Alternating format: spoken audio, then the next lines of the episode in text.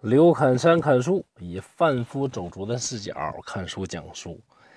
今天咱讲的故事啊，劲爆了啊！讲的是春秋里边祖母和孙子之间的，怎么说呢？不能说是爱情故事啊。总之啊，这有点故事。这故事这主角呢是王姬，王姬呢指的是周王室出来的那个公主。相当于后世啊皇帝家的那个公主，身份呢非常尊贵。按照中国古代的变性制度啊，同姓不婚，所以啊不能嫁给郑国、晋国呀、魏国、鲁国这些国家。那这也是保证了咱们中国古代呀很少出弱智和残疾的这个君主，这个很重要的一个原因。第二呢，你说她又不能嫁给小国国君，比较丢份儿。第三，也不能嫁给楚国。那楚国啊，以蛮夷自居啊，不是自己人。这么一算，要么嫁给宋国，要么嫁给齐国。齐国是功臣姜子牙的后人，而宋国呢更加尊贵，是商朝天子的后人。于是，这位王姬呢，就嫁给了宋国的宋襄公。所以，这位女士啊，更正规的称呼应该叫什么呢？叫宋襄夫人。而这个宋襄公啊，也算比较了不起了，也是春秋五霸之一。公元前六百四十三年，第一代霸主齐桓公去世。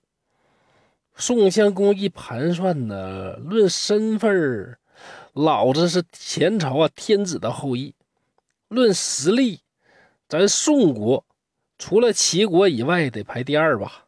哎，当然了，这个只是他自己这么想。论功劳，齐国现在的国君都是我扶立的；再论名气的话，我可是有名的仁义之君。我不当霸主，谁当霸主呢？召集诸侯开会。于是呢，宋国召集了一些哎比较中小型的诸侯啊，开了一场会。所以呢，这个后世呢也认为宋襄公是霸主之一。毕竟人家也组织过会盟嘛。可是啊，不管你组织不组织会盟，实力在那儿摆着。宋国身边的郑国就不承认宋国是盟主。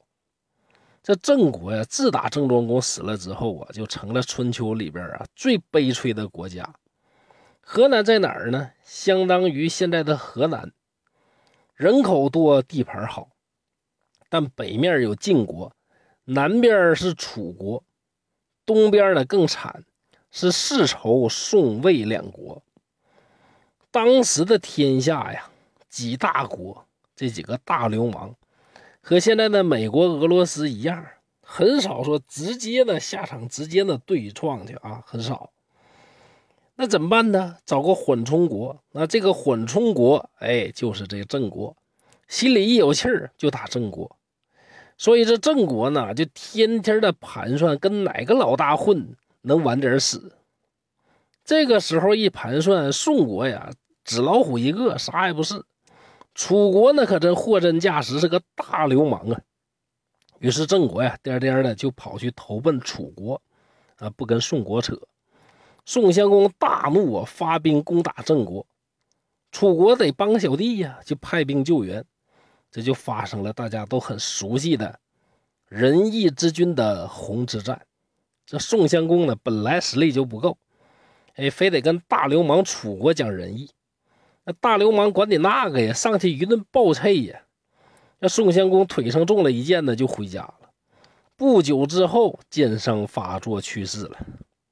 临死前呢，满怀着这个恨意啊，对自己的子孙留下遗言。绝不能于楚讲和。宋襄公这么一死，王姬呀，自然就成了寡妇。这一晃呢，就是二十多年。这一年，宋襄公的孙子啊，宋昭公登上了宋国国君的大位。从血缘上来看呢，宋昭公和王姬没有任何关系。但按照古代的礼法，宋昭公的奶奶就是这位王姬宋襄夫人。你大家看呐，《红楼梦》里边，探春管谁叫母亲呢？是贾宝玉的亲生母亲王夫人，因为人家是正室，啊，她是你的母亲，而她的亲妈呢，不能叫妈，不能叫娘，只能喊姨娘。为什么呢？这就是封建宗法制度。所以呢，在这个例子当中，王姬奶奶啊，就是宋昭公的奶奶，但奶奶呀，可不喜欢这孙子。这孙子啊，长得不帅，而且对同姓的公主特别残忍，不尊敬奶奶。最可气的，居然违背爷爷的遗言，向楚国投降。投降你就投降呗，这货呀，把商朝天子、宋国先君，还有霸主宋襄公的脸呐，都给丢尽了。有一回，楚王把打猎。那牌面很大呀，让郑国国君和宋国国君是各领一阵，分居左右。人家郑国国君呢，哎，表现挺好。那宋昭公呢，不知道咋想的，居然呢违背命令。楚王呢就准备责罚宋昭公，当然了，不能直接打，就把他的侍从啊揍了一顿。这呀，打的就是宋昭公和宋国的脸。消息传回宋国呀，整个国家都感觉到非常的丢脸。这样的孙子奶奶怎么爱呀？但这宋昭公呢有个弟弟啊，就是王姬奶奶的另一个孙子啊，叫公子豹，那就不一样了。《左传》呢很少描述人的容貌，但对于公子豹，那评价非常高，三个字：美而艳。这可是了不得的评价了啊！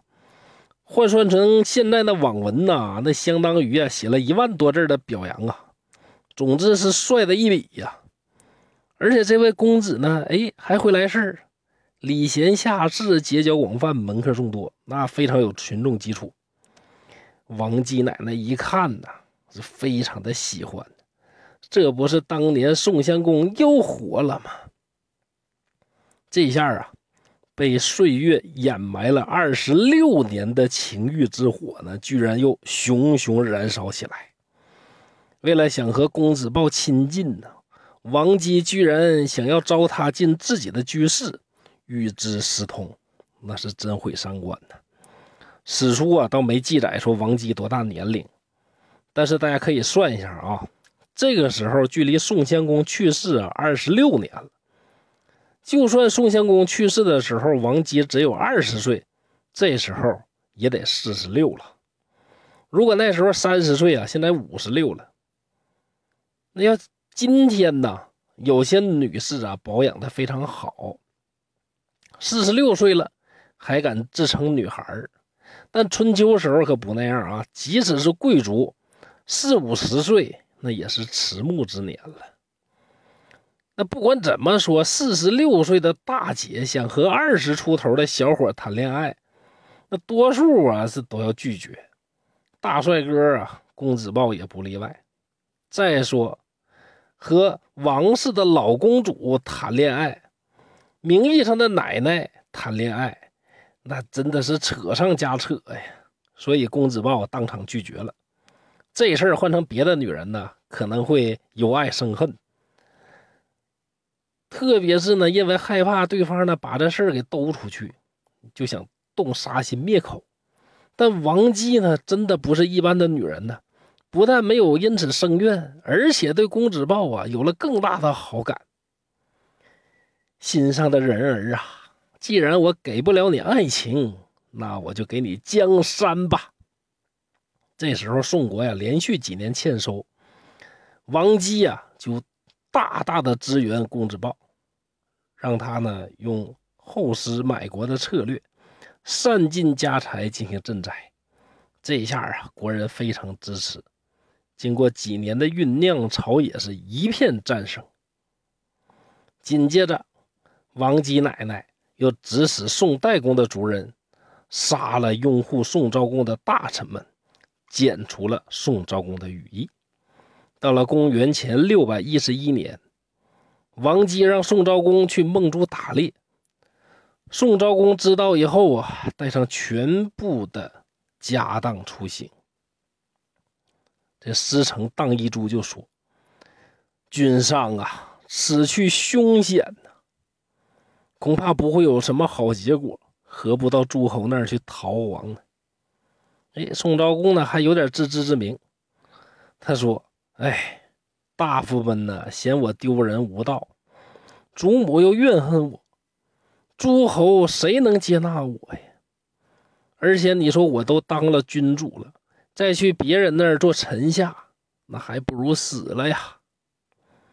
从这些记载可以分析出来呀，这宋昭公啊，明知道啊此去必死，但也没有办法，他还是呢惧怕这王姬奶奶的权势啊。这位王姬奶奶比后世的吕后啊、西太后啊也没差哪儿去，也是相当狠辣这么一个人。结果呢？宋昭公还没走到孟竹，就被刺客所杀害。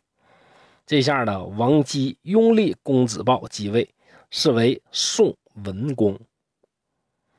当时呢，晋魏陈郑听闻怎么着，宋昭公被刺了，那我们得维持秩序呀，那借机会捞点好处嘛，就纷纷呐兴师向宋国问罪。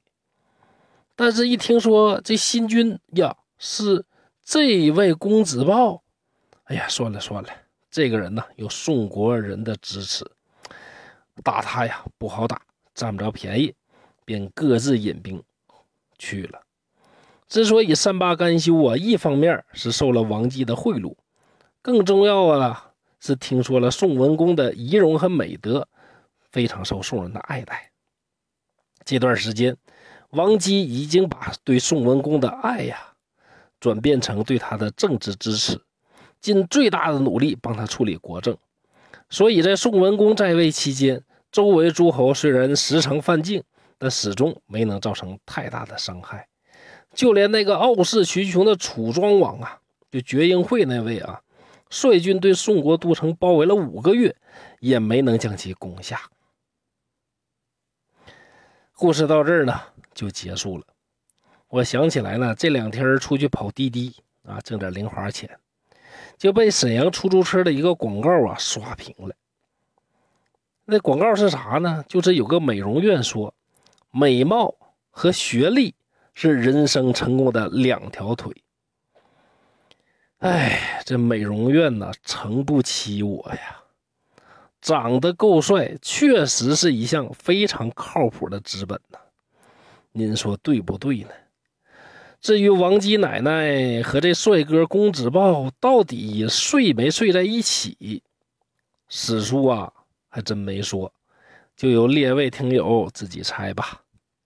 好，就到这儿了。刘侃山在沈阳，祝大家幸福快乐，希望大家继续关注《毁三观》的历史故事集。再见。